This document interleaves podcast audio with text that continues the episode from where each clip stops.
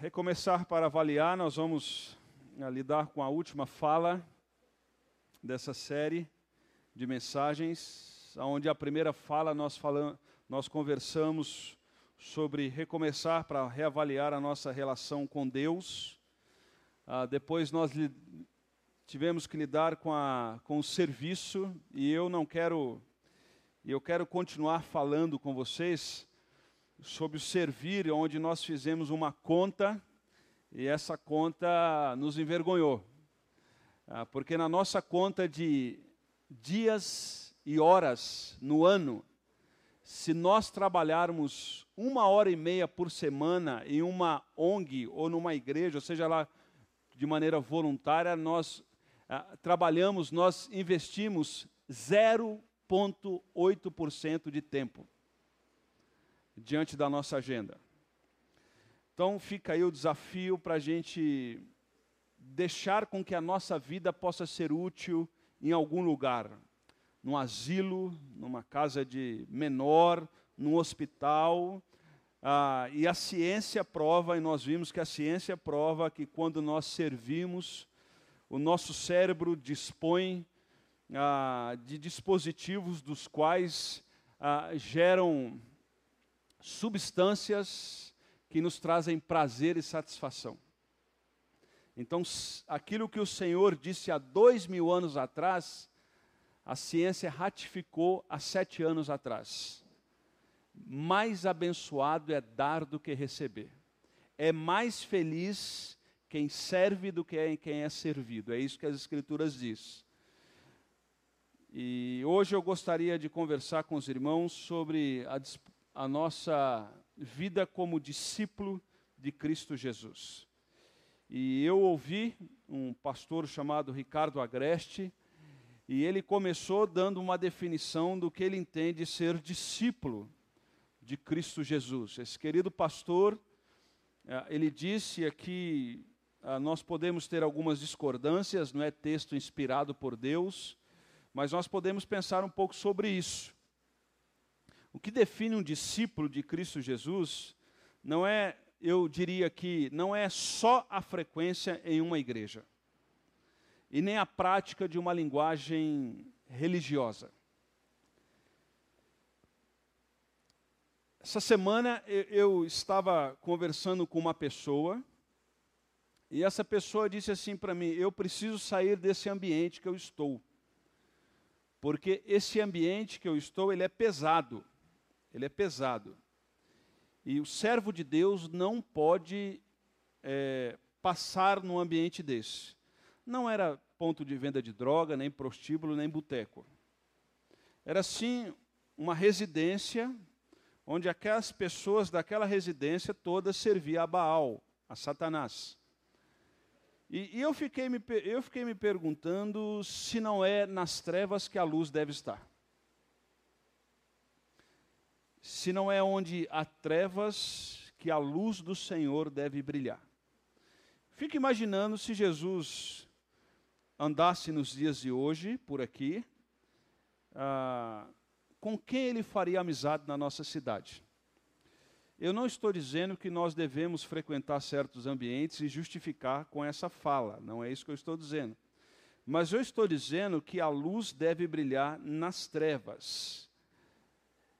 Então, o que define um discípulo de, Cristo Jesus não é só a sua agenda eclesiástica ou a sua linguagem evangélica. Ah, eu não estou desestimulando pessoas a frequentarem igreja, porque se eu fizesse isso, eu estaria falando contra aquilo que eu creio, contra o texto sagrado. O que eu estou dizendo é que o que define aquele que é discípulo de Cristo Jesus não é só isso, tem coisas a mais. Amém? Amém? Não é só isso, tem coisas a mais. Porque isso é muito pouco. E isso outras religiões advogam também.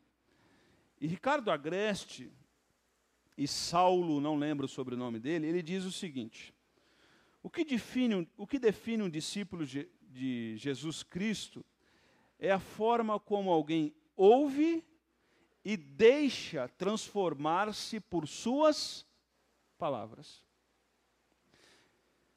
A forma como o meu coração é receptivo à palavra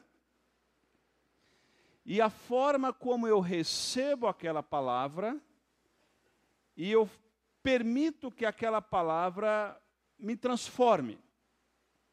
Então, nós vamos lidar hoje com um texto que Jesus vai lidar com a multidão, no mesmo texto, com um pequeno grupo individualmente.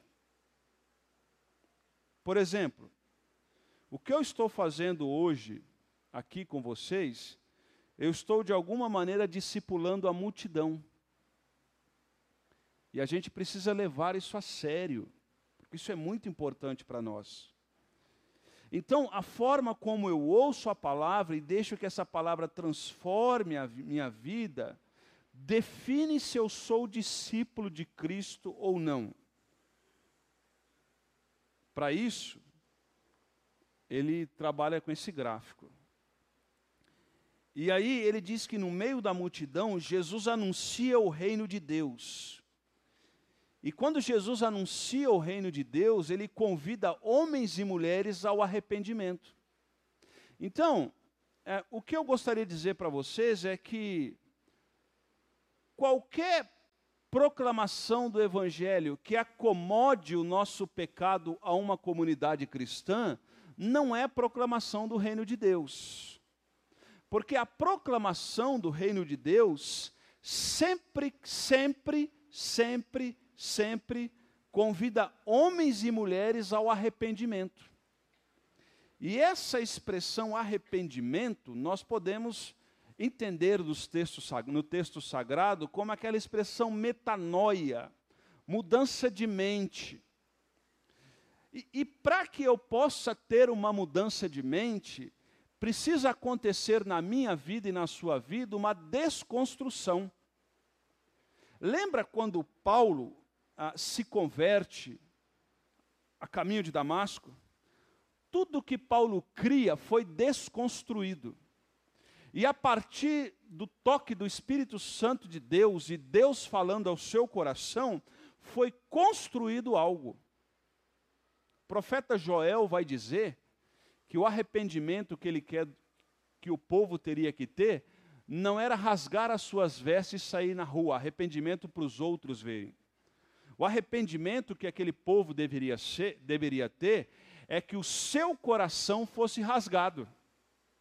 Então não é arrependimento externo, para que os outros possam aplaudir. O que o profeta Joel está dizendo, o que o Senhor está pregando e anunciando, é que eles pudessem ter uma mudança de mente, e essa mudança de mente rasgassem o coração deles, e não só as partes externas para que eles mostrassem para os outros que estavam arrependidos. Então, de alguma maneira, essa expressão metanoia, ah, esse arrependimento, vai dizer o seguinte: vai nos levar para o seguinte: o Senhor desconstrói tudo aquilo que a gente achava que era valor absoluto e nós, e nós nos apegávamos com extrema firmeza.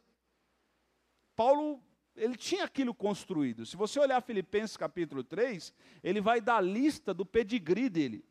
E a lista hebreu dos hebreus, da tribo de Benjamim, fariseu dos fariseus, ele tinha um pedigree, ele tinha um status, ele tinha um currículo invejável. E Paulo vai dizer assim: considerei isso tudo o que? Lembra do texto? Esterco. Por causa de quem? De Cristo. Então, tudo que ele se firmava, tudo que ele se firmava, foi desconstruído. E aí o Senhor construiu algo novo dele. Isso é a metanoia, é o arrependimento. Mudança de mente. Eu não penso mais assim, eu penso como? Conforme o Messias me ensina. Então, toda vez que Jesus juntava a multidão, ele convidava aqueles homens e mulheres ao arrependimento.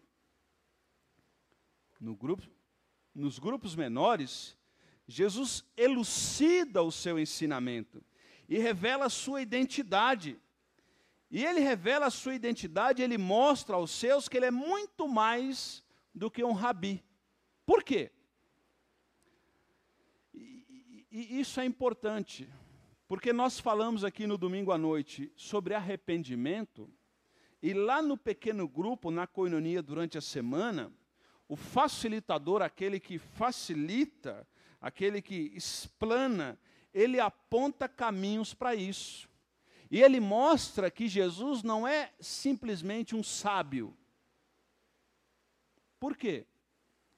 Porque as pessoas da época de Jesus, eles estavam adequando Jesus à sua necessidade. E, eles viam em Jesus e queriam transformar Jesus em alguém que atendesse à sua necessidade imediata. Eu não tenho nada contra esse autor, muito pelo contrário, eu leio esse autor, gosto dele, eu acho que a literatura dele é importante para elucidar algumas coisas para nós. Mas, por exemplo, Augusto Cury ele escreve Jesus, o maior psicólogo que existiu, Jesus, o maior pedagogo que existiu, e por aí vai fora, correto? É um autor, leia esse, esse cara é muito jóia, bacana, o texto dele é bom. Mas eu queria aproveitar esses títulos dele e dizer assim: Jesus não foi o maior psicólogo que existiu. Porque Jesus nunca se preocupou em ser pedagogo, psicólogo, administrador. Jesus é o Messias, o Filho de Deus, o Salvador. Amém? Você está entendendo? Agora, eu estou entendendo que quando ele escreve, ele usa aspectos do ministério de Jesus para exemplificar. Eu entendo perfeitamente, não é crítica. Mas eu quero dizer que Jesus não é só aquilo. Aliás, não tem como definir Jesus. Por isso que a gente se relaciona com Jesus. Alguns judeus, eles queriam transformar Jesus num grande psicólogo, num grande administrador, num grande rabi. Mas Jesus não é só um rabi, Jesus não é para ser admirado. Jesus pagou o preço por nós na cruz, se fez maldição no nosso lugar, e crendo nele nós temos a vida eterna. E quem não crer em Cristo está condenado. Essa é a mensagem do Evangelho. Então, por mais que queiram transformar Jesus num gestor, num sábio, num educador, Jesus não é só isso. Jesus é Deus. E sendo Deus e crendo nele, não resolve só os nossos problemas temporais, mas resolve os nossos problemas atemporais, porque ele é o Filho de Deus. Amém? Amém? Não é uma crítica, é só uma observação para que a gente possa abrir um pouco o leque e não limitar a Cristo a definições acadêmicas. Então, é importante você ir para um pequeno grupo, uma coinonia, uma célula, será como você quer, quiser chamar, eu gosto de coinonia, porque lá nós vamos aprender o caminho do Mestre, que, que é o Filho de Deus, e que vai propiciar em nós arrependimento para a glória de Deus e para a nossa felicidade. Mas Jesus também chamava as pessoas para os encontros pessoais. E nos encontros pessoais, Jesus confronta mostrando amor e verdade. Amor e verdade. Por quê?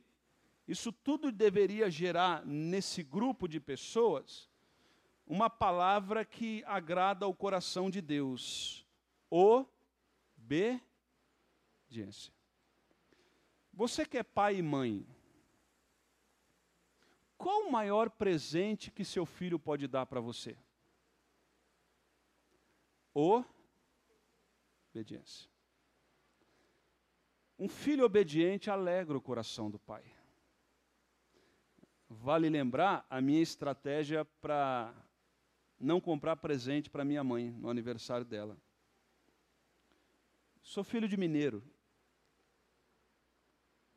E eu dizia que ela não dava mesada, como que eu ia prover recursos para poder comprar para ela? E aí a minha mãe, muito misericordiosa, como todas as mães aqui nessa noite, dizia: Filho, se você me obedecer, já é o maior. Aí eu, bingo. Mas a maior, o maior presente que nós podemos dar aos nossos pais não é um carro novo não é passar na maior universidade que existe. O maior presente que a gente pode dar para os nossos pais é obediência. E Jesus, quando chegava no tete a tete, ele mostrava amor e vida e confrontava, para que aquelas pessoas pudessem obedecer, porque quando eles obedeciam, sempre a obediência desemboca em missão. Discípulo obediente é discípulo engajado na missão. Então, não adianta eu ficar aqui falando com vocês sobre a logomarca da nossa igreja, sobre os pilares teológicos da nossa denominação. Porque se você vier para a igreja por apego à, logomarca, a pilares denominacionais, rapidinho você vai procurar outro ambiente. Por que, que nós insistimos em pregar Jesus? Porque quando você se torna um discípulo de Jesus, ouve a mensagem e diz: O que, que eu faço agora, Senhor? O que, que o Senhor quer mudar? E isso desemboca em obediência. Nós podemos citar, por exemplo, aquilo que Agostinho dizia: Ame ao Senhor de todo o teu coração, de toda a alma e todo o entendimento e faça o que você quiser. Porque quem ama ao Senhor com todas as suas forças, fazer o que quiser, envolve em fazer a vontade de Deus. Então, o que, que nós precisamos fazer? Com que essas pessoas ouçam a mensagem em meio à multidão, no grupo menor e no grupo pequeno. Nós passamos por esses três estágios. E eu queria olhar para um texto das Escrituras rapidamente, para a gente poder elucidar essas três etapas que esses irmãos nos ensinaram e eu quero reproduzir para os irmãos. O texto daquela pesca maravilhosa, eu não vou ter ler todo o texto, mas lembra aquela pesca maravilhosa que o Senhor Jesus convida os, aqueles que ainda não eram seus discípulos a jogar a tarrafa, a rede do outro lado? Lucas capítulo 5 diz o seguinte: certo dia Jesus estava perto do lago de Genezaré, e uma multidão o comprimia de todos os lados para ouvir a palavra de Deus. Uma multidão comprimia, e Jesus ele, ele vai falar à multidão. Preste atenção que Jesus não ignora a multidão. Jesus está disposto a falar à multidão. E, e nós que fazemos parte da multidão, fazemos parte do pequeno grupo e fazemos parte do, do, do, do grupo menor ainda, da, da, da intimidade, nós precisamos entender que, mesmo no meio da multidão, eu e você somos coparticipantes na recepção da mensagem. O texto diz assim no versículo 2: Viu à beira do lago dois barcos deixados ali pelos pescadores que estavam lavando as suas. Perceba que Jesus, ele entra no barco. E, e ele vai para o outro lado, e possivelmente para usar o lago de Genezaré como eco da sua voz, para que a multidão ouvisse o evangelho de Jesus Cristo. Preste atenção que esses camaradas colocam Existe o um relato de dois barcos. Mas preste atenção que o, o, texto de Lucas vai narrar que Jesus entra em um barco. Preste atenção que esses camaradas ainda não, não tinham sido chamados para serem pescadores de homens. E eles colocam o recurso que eles têm em mãos a serviço do Mestre, para que o Mestre possa proclamar o Evangelho de Jesus Cristo o pouco que eles têm na mão, que é o seu barco, o pouco que eles têm na mão, numa rotina extraordinariamente ordinária do dia a dia. Por quê? Era normal, acabou de pescar, possivelmente era de manhã. E eles tinham pescado à noite. Quem é pescador sabe quais são os benefícios, os malefícios desse tipo de pescaria. E possivelmente eles chegaram de manhã e eles estavam remendando as suas redes. Porque existiam avarias, a tecnologia da pesca não era como é de, de hoje. Hoje existe sistema de vara de pescar com GPS. Quando meu sogro era vivo, nós fomos num pesqueiro e é duro ir em pesqueiro e sentar perto de japonês. E eu fui basicamente, parece, parecia um bambu, não era nem vara de pescar, era um bambu. E do jeito que eu joguei a vara, eu fiz assim na água, pá!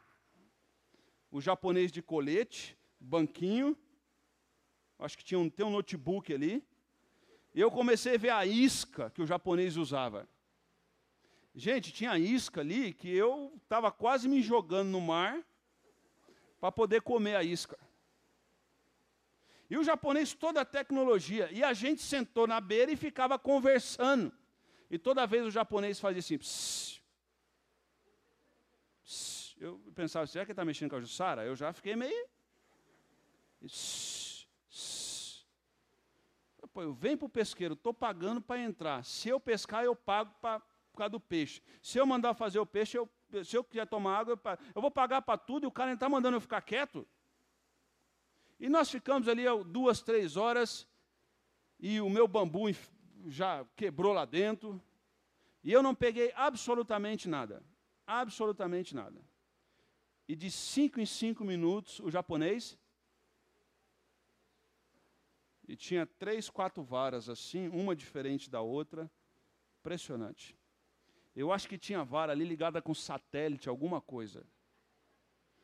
E eu falava assim: Deus, me dá um peixe para eu humilhar esse japonês. Deus não deu nenhum. Mas há a estratégia para pescar.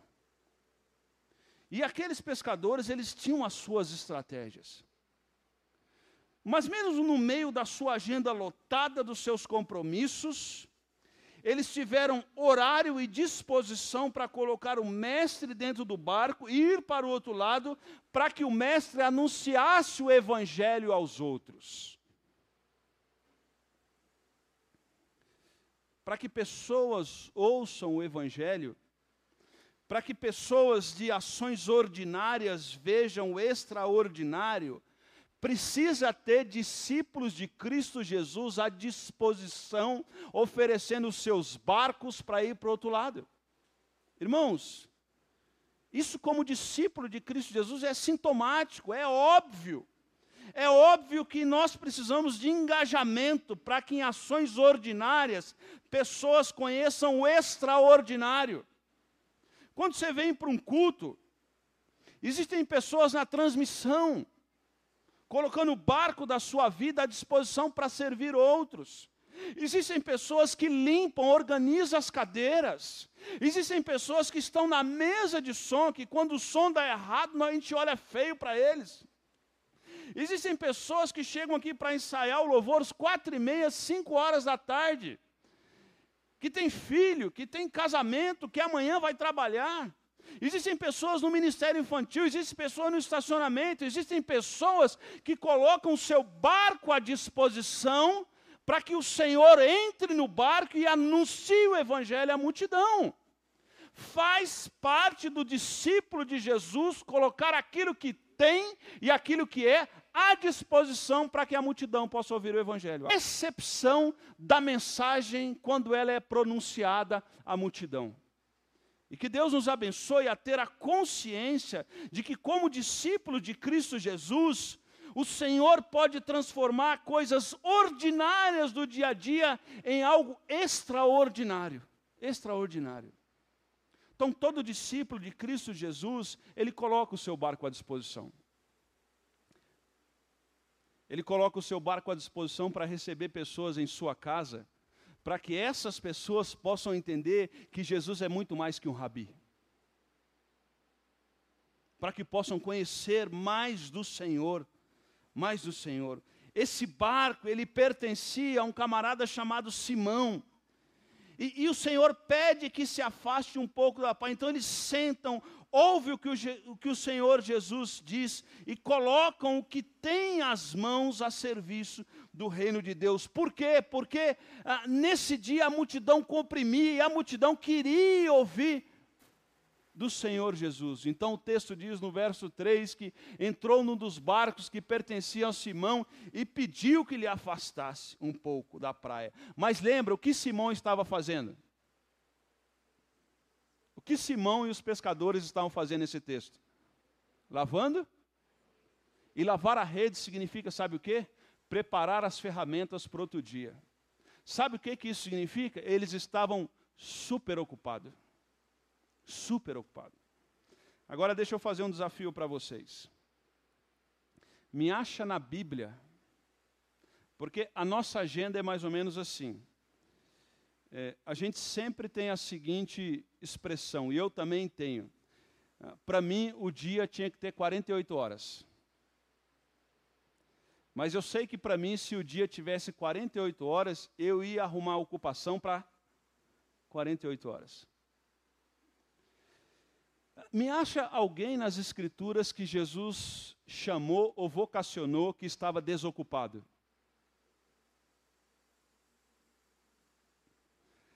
O cara estava lá na Martins de Sá. O que, que você está. Não, estou aí, segunda-feira de manhã. Ele não é aposentado, não está de férias.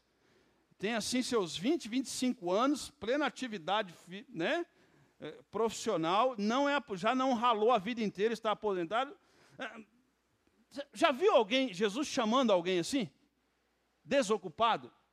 Talvez você possa dizer assim, pastor, mas eu estou muito ocupado para poder emprestar o meu barco para que a multidão possa ouvir o evangelho. Então deixa eu dizer uma coisa, é desse tipo que Jesus, desse tipo de gente Jesus gosta, gente que está ocupado. Porque se você não é capaz de abrir mão de alguma coisa na sua agenda para servir a algo maior, a gente não entendeu o que é ser discípulo de Cristo Jesus. Essa é a questão. Jesus sempre vai chamar os ocupados. Jesus sempre vai vocacionar pessoas que precisam abrir mão de coisas que culturalmente são valiosas aos olhos dos outros. Mas Paulo que diz: tudo que para mim era lucro, eu considerei o quê? Esterco. Por quê? Por causa de Cristo Jesus. Então, se você está ocupado e o Senhor está chamando para você emprestar o seu barco para que outros possam ouvir o Evangelho, ouça a voz de Deus, porque é esse tipo de gente que Jesus chama. É esse tipo de gente que Jesus chama. Mas também, seguir a Jesus como discípulo de Jesus, no grupo menor, existe a responsabilidade de sermos coparticipantes nas experiências do quê? Do que, irmãos? Milagre. Ó, oh, deixa eu dizer uma coisa, nós estamos em fevereiro, correto? Hoje é dia quanto de fevereiro? Hã? Nove. Irmãos, o ano nem começou e nós temos milagre para contar, amém? Amém? Eu podia narrar alguns aqui, não vou narrar porque eu não tenho autorização autoral. Nós temos alguns milagres aqui no meio já. Você está entendendo? Nós temos milagre de Deus protegendo criança. Nós temos milagre de Deus protegendo gente no trânsito. Nós temos milagre de. Nós temos milagre para contar. Nós temos milagre de gente que se converteu. Lá no nosso pequeno grupo, a gente já ouviu falar de coisas que Deus fez na mudança de ano nesse início de ano. Então, quando a gente entende isso, nós somos coparticipantes nas experiências de milagres. Olha o que, é que o texto diz. Ah, tendo acabado de falar, disse a Simão: Vá para o, onde as águas são mais fundas, e, e a todos, e lancem o quê? Irmãos, é, é, eu acho que não tem nada mais que ofende do que um profissional fazendo um serviço e chegar alguém que não entende o serviço e dar opinião. Vou dar um exemplo para você. Nada do meu pequeno grupo. O Acácio é eletricista. Eletricista não, o nome é mais chique, mas eu vou chamar de eletricista para todo mundo entender. O Acácio é eletricista e ele está aqui fazendo uma fiação elétrica. O irmão Samuel está pintando. E de repente chega eu, que não entendo de pintura nem de elétrica, e fala assim: Ô Acácio, está errado, faz assim. Por respeito, o Acácio vai ficar quieto. Mas lá dentro ele vai falando assim: você sabe de Bíblia, o que, que você tem que dar opinião? O irmão Samuel está pintando, ele está pintando. E eu chego assim, irmão Samuel, esse rolo não presta, essa tinta não presta. Por educação, o irmão Samuel e o irmão Acácio são educados. O irmão Samuel vai falar assim: não, pastor, misericórdia, né? Nós vamos orar para Deus providenciar uma tinta melhor educado. Mas lá dentro ele vai falar assim: o que que esse homem tem a ver com isso? Por que, que não vai cuidar das ovelhas dele? Porque eu não entendo, e perceba que eu cheguei dando opinião como alguém que. Agora preste atenção: Jesus entendia de pesca? Jesus manjava de pesca? Do que, que Jesus manjava? Do que, que Jesus manjava? De móveis. De madeira. Móveis não, de madeira. Correto? Ele era carpinteiro, ele herdou a profissão do pai dele.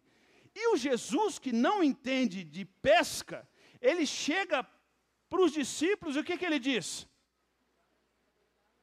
Imagina eu no pesqueiro virar para o japonês e falar, japonês, você não sabe nada, eu que sei. Olha a vara de bambu aqui, ó. Tá vendo? E outra coisa, hein? Eu vou pescar igual na Bahia. Pega a dinamite, joga no mar, brum, explode, os peixes morrem, vai lá e pega. O Jesus chega lá e fala assim: lancem as redes para. Aí Simão, educadamente, como seria o irmão Acácio e o irmão Samuel, Simão educadamente fala assim: preste atenção, mestre, esforçamos a noite, noite inteira, mestre. Ô mestre, você não faz ideia do que a gente está passando. Mestre, nós esforçamos a noite inteira e não pegamos? Gente, os caras são pescadores profissionais. Eles estão lá remendando a rede. E quando ele remendando é coisa de mineiro, tá? Eles estão remendando a rede. E quando eles estão remendando a rede, o Senhor pede o Uber aquático deles. Pega o barco. Eles obedecem, eles vão para o outro lado. E quando Jesus está anunciando o Evangelho, Jesus fala assim: Ô Simão, por que, que vocês não lançam para o outro lado? Simão poderia dizer o seguinte: Jesus, o que, que você tem a ver com isso? Vai pregar o Evangelho. Sabe o que, que Simão faz? Olha alguém que é coparticipante na expectativa de que o Senhor vai fazer milagres. Olha o que, que ele diz. Simão respondeu, mestre, esforçamos a noite inteira. Ele está dizendo, a gente está cansado. Serviço braçal, e joga rede para cá, joga rede para lá, levanta e vai. A gente se matou a noite inteira. E, e pior, e pior, para o pescador tem a vergonha, e não pegamos nada. Nada. Mas ele vai dizer o seguinte: mas por quê? És tu quem está dizendo o que, que nós vamos fazer? Opa, opa. Já que o Senhor está dizendo, então nós vamos. Sabe o que, que aconteceu? Quando fizeram, pegaram tal quantidade de peixes que as redes começaram a quê? Rasgar.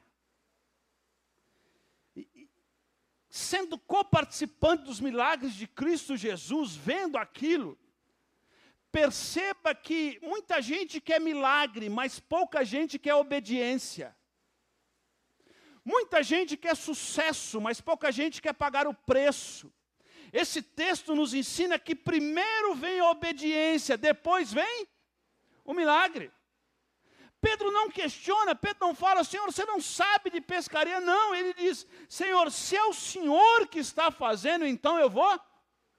Irmão, preste atenção no que eu disse. Nada mais agrada um pai e a mãe do que filhos obedientes. Nada agrada mais o coração do nosso mestre do que discípulos que são obedientes. Ele poderia dizer: Senhor, o senhor não sabe nada de pescaria. Não, muito pelo contrário. Senhor, se é o Senhor, olha o que ele diz no verso 5: Mestre, nós esforçamos, mas, olha, deixa eu enfatizar, mas porque és tu que está dizendo, então eu vou fazer o quê? Eu vou fazer. O Senhor está falando. E se o Senhor está falando, eu vou fazer. Primeiro obediência, depois milagre. eu vejo consumidores de religião e não discípulos de Cristo Jesus que querem milagres em sua vida. Mas são consumidores de religião. Não verão milagres, porque colocam milagres na frente de obediência. Talvez não é o foco da mensagem, mas eu quero fazer uma aplicação. Talvez você está em crise no seu casamento. E, e, talvez você fale assim: eu mudo se ela mudar. Ou talvez você fale assim: eu mudo se ele mudar. Perceba que o princípio bíblico não é eu mudo se ele mudar. O princípio bíblico não é esse. Porque primeiro vem obediência, depois vem. Ah, é, eu só procuro a pessoa se ela me procurar. Não é isso que as Escrituras estão dizendo. Tanto é que as escrituras dizem no culto público, preste atenção, no culto público ela diz assim: se quando você for ofertar a Deus algo, e quando você for ofertar, você lembrar que você tem algo contra, ou alguém tem algo contra você, o que, que você deve fazer? Ah, achei uma base bíblica para não ofertar. Não, não é isso que eu estou dizendo. Quando você for trazer algo ao Senhor e lembrar que existe algum tipo de barreira entre alguém, não leve. Faça o que primeiro? Faça o que primeiro? Faça o que primeiro? Lembra de Barnabé? O pai da consolação? José natural de Chipre. Barnabé é tocado pelo Espírito Santo de Deus. E ele, como discípulo de Cristo, ele ouve a mensagem e ele quer mudar. Ele quer mudar. E quando ele quer mudar, ele entende que chegaram muita gente em Jerusalém na festa de Pentecoste, a igreja cresce e há uma demanda, e ele vende algumas coisas que ele tem e coloca à disposição aos pés dos apóstolos. E ele é elogiado pelos apóstolos. Não sei se os apóstolos levaram ele à frente em Jerusalém, tiraram foto e postaram. Não sei o que aconteceu. Mas alguma coisa aconteceu. Ananias e Safira viram que aparentemente, na percepção deles, tinham sido promovidos. O que, que Ananias e Safira faz? Vende um terreno por 50, fala que é 100, superfatura, apresenta e o que, que acontece na hora das ofertas, quando a Márcia está dirigindo o culto e a banda está tocando na frente? Hã? Entra a viatura do Campo Santo antes do culto acabar. Porque o cara morreu na hora das ofertas. Por quê? Porque o texto sagrado diz: Vocês não mentiram a mim. Vocês mentiram a quem? A Deus. Então muita gente quer milagre. Mas o milagre, ele sempre acontece quando primeiro acontece a obediência. Obediência. Noé, anuncia que vai chover. Hoje em dia é fácil anunciar. Aliás, eu sou profeta. Todo dia à tarde vai chover, é isso que vos digo. Dezembro e janeiro.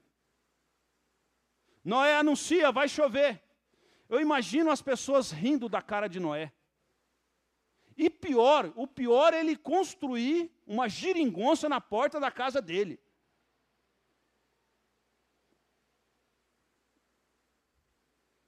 Perceba que primeiro vem a obediência, depois vem. Talvez os seus filhos estão pequenos e eles dão muito trabalho. Invista, invista na vida dos seus filhos pequenos. Gaste tempo com eles, ensine as escrituras para eles. Seja exemplo para eles, porque vai chegar uma época em que eles vão dar sossego, calma. Você vai sentir falta.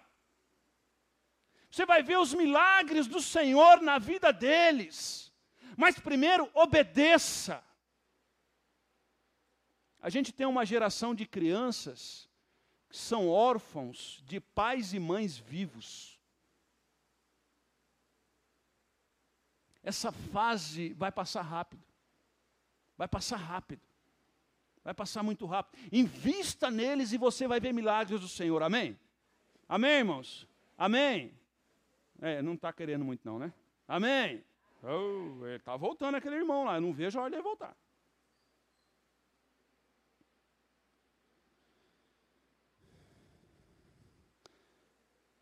E olha o que, que acontece com esses camaradas. No verso 7. Então fizeram sinais aos seus companheiros no outro barco, para que viesse fazer o quê? Eu fico imaginando alguns comerciantes no barco. Pedro, fica quieto, não fala para ninguém, porque a gente vai arrebentar na bolsa de valores de peixe. Vamos guardar só? Vamos guardar só para a gente. Porque ficou uma situação difícil. Por quê? Então fizeram sinais aos seus companheiros no outro barco para que viesse ajudá-los. E eles vieram e encheram ambos, a ponto de quase começar perceba, obediência é milagre. E quando o milagre acontece, ele não acontece para a gente contar vantagem. Ele acontece para que a gente possa distribuir para outros. Amém? Amém, irmãos? Olha só, eu tenho vergonha de ver alguns programas na televisão que deveria chamar não show da fé, mas conta vantagem. Não estou me referindo ao show da fé, estou me referindo aos programas, tá bom?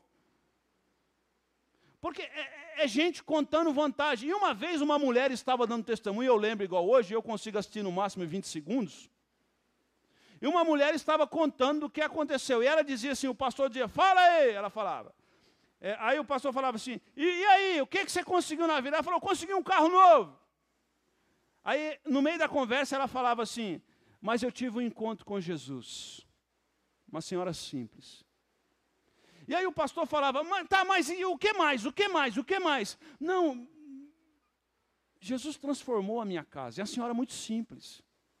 Mas e os bens materiais? A senhora conseguiu? Ela falou assim: Não, mas Jesus mudou a minha casa. Perceba, perceba a diferença. Perceba. Mas e o carro? Não, não, não, não. Jesus transformou a minha vida. Meu irmão, meus irmãos, eu falo com muito temor o que eu vou dizer agora, mas muito temor mesmo. Eu tenho para mim que as pessoas mais ricas no céu As pessoas que serão mais ricas no céu, em galardões, são aquelas que foram mais pobres na nossa era. Aliás, são aquelas que a gente sequer soube da bibliografia delas. Eu tenho para mim isso. E eu falo com muito temor. Porque pobreza não é problema diante de Deus. O que é problema diante de Deus é riqueza. E aí você tem um grande problema, porque todos que estão aqui são ricos. Deixa eu olhar aqui. Tem dois visitantes aqui que eu não sei a origem deles. Todos nós somos ricos. E as escrituras dizem assim: orienta os ricos que não depositem a sua fé e esperança no quê? No quê, irmãos? No quê? No dinheiro. No dinheiro. Mas você não acha que você é rico? Porque o Rockefeller foi o primeiro milionário no mundo, chegaram para ele e disse assim: "Quanto de dinheiro que você precisa para ser feliz, Rockefeller?" Ele disse assim: "Um pouco mais." Sempre um pouco mais. Então, o que Deus nos dá é para ser repartido. O milagre aconteceu, os barcos se encheram e agora a bênção não é para ser guardada. Lembra quando o Senhor derramava o maná sobre o povo? O Senhor dizia assim: é o suficiente para o dia, não guarde para o outro dia. O que, que o povo fazia? E o que, que acontecia? É por isso que tem muita coisa estragando a tua vida. o barco que o Senhor está enchendo, quando Ele trata de você como discípulo de Cristo Jesus, reparta. Reparta da graça do nosso Senhor. Coloque o seu barco, o seu tempo, a sua vida, os seus recursos à disposição para que a multidão ouça. E agora, quando a parte da multidão entrar no barco para viver uma experiência ordinária que vai se tornar extraordinária, o nosso barco enche quando a gente obedece. E quando o nosso barco enche, quando eu não estou falando só de recurso, há muita gente que precisa de atenção, toque, oração, fala, são coisas que não são mensuráveis, mas que faz toda a diferença na vida. Eu sento com algumas pessoas para conversar e eu não falo nada, eu só ouço. E quando a, pessoa acabou de falar, falar, a gente ora e a pessoa disse para mim assim: Você não sabe o bem que você fez para mim? E eu fico perguntando: O que, que eu fiz? Não fiz nada. Eu só ouvi, vi se tinha mensagem do WhatsApp e orei. Você também é assim. E a pessoa diz assim: você não sabe o bem. Sabe por quê? Não tem a ver com recurso, dinheiro. Tem a ver com toque, com fala, com atenção. E nós podemos lá no grupo pequeno ser esses que nosso, o nosso barco está cheio e a gente pode repartir atenção, afeto, amor e carinho, aquilo que o Senhor tem nos dado. Amém? Amém, irmãos? Amém? Nosso barco vai se encher. Mas primeiro a gente precisa obedecer. Eu só vou obedecer se o Senhor fizer isso. Não vai acontecer milagre na sua vida? Nunca. Obedeça, obedeça, obedeça. Disciplinar filhos é um ato de obediência a uma possibilidade de milagre que Deus vai fazer no coração deles. Amém? Amém? Obedeça. Obedeça. Amar a esposa é um ato de obediência submeter-se ao marido numa geração extremamente progressista e que vê o feminismo como ato de redenção e não Cristo como redentor, é um ato de obediência para que possa ver milagres. Três.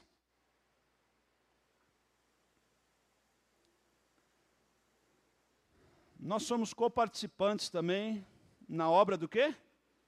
De redenção. O texto diz no verso 8 que diz assim: Quando Simão Pedro viu isso, o que, que ele faz? Hã? Ó, prostrar-se. Eu ia pedir para alguém fazer isso aqui, mas não vai levantar. É isso aqui, ó.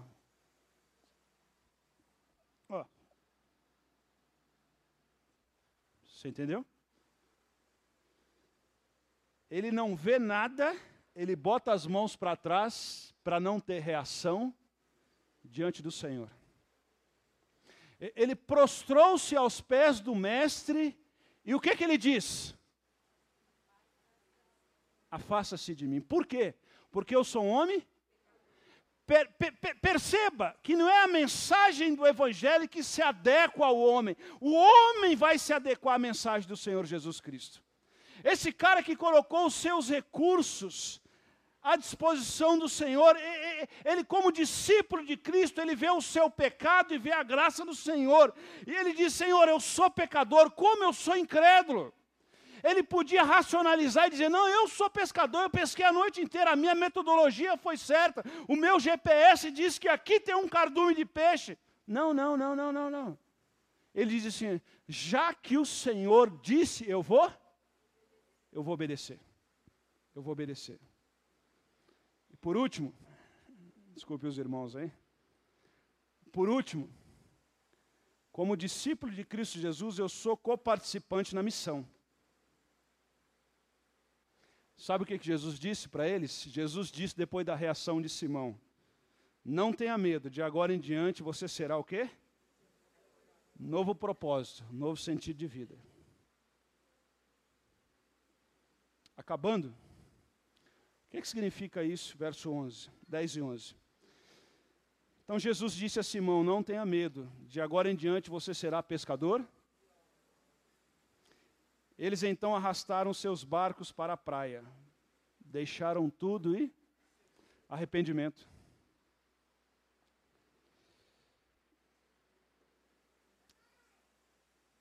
Não existe nenhuma possibilidade de ser discípulo de Jesus se não abrirmos mãos de coisas que aparentemente são preciosas para nós. Perceba aqui no texto que eles abriram mão de absolutamente tudo. Tudo, tudo, tudo. Nessa noite, eu quero encerrar dando três aplicações. Na sua relação com Jesus é de admiração e simpatia? Mantendo-se no meio da multidão, ouvindo e admirando os ensinamentos de Jesus, mas sem qualquer comprometimento pessoal e sem transformações radicais na sua vida. Talvez nessa noite você entenda que você, o seu compromisso não é formal com a igreja. Eu não quero te espantar com isso. Eu quero te dar essa possibilidade, as portas vão estar abertas para você. Mas talvez você ache que Jesus é um grande homem. mas você ainda não se prostrou e disse: sou pecador. Talvez sua relação com Jesus seja de serviço sem rendição. Eu sirvo, mas o meu coração não está rendido. Envolve-se com serviço, com uma causa, usufrui da ação de Deus de forma mais concreta, mas mantemos ainda resistente a uma entrega total e radical em sua vida. Ou talvez, eu quero só enfatizar que isso aqui tem a ver com a multidão, isso aqui tem a ver com um pequeno grupo, isso aqui tem a ver com a relação pessoal com o Senhor Jesus. Ou talvez a tua relação com o Senhor é de entrega total. Deixaram barco, deixaram a rede e entenderam que a partir daquele dia seriam pescadores de homem. Obediência, missão. Aonde você está? Na multidão, no pequeno grupo ou numa relação individual com o Senhor Jesus? Eu conto uma história que já contei para os irmãos e queria pedir a liberdade de contar de novo. Alguns já conhecem, quem já conhece, me perdoe. Certa vez, um homem que lhe faltava as duas pernas, ouvindo a mensagem do Evangelho, na hora de um apelo, o pastor convidou aquela, aqueles que queriam se consagrar totalmente a Jesus que viesse à frente. E aquele homem que não tinha as pernas se joga no chão e vem rastejando. E quando ele chega à frente, ele levanta as suas mãos e diz para o pastor: Pastor, Deus aceita um homem pela metade pastor disse àquele homem aquela frase que você conhece. Deus prefere um homem pela metade que se entrega por inteiro do que um homem inteiro que se entrega pela metade. Como discípulo de Jesus, você está na multidão, no pequeno grupo, ou num relacionamento individual com o Senhor Jesus que desemboca em missão e obediência. Que Deus nos ajude que nessa noite pessoas possam se render integralmente ao Senhor Jesus. Amém? Primeiro obediência, depois milagre. Vamos ficar em pé na presença de Deus e vamos orar.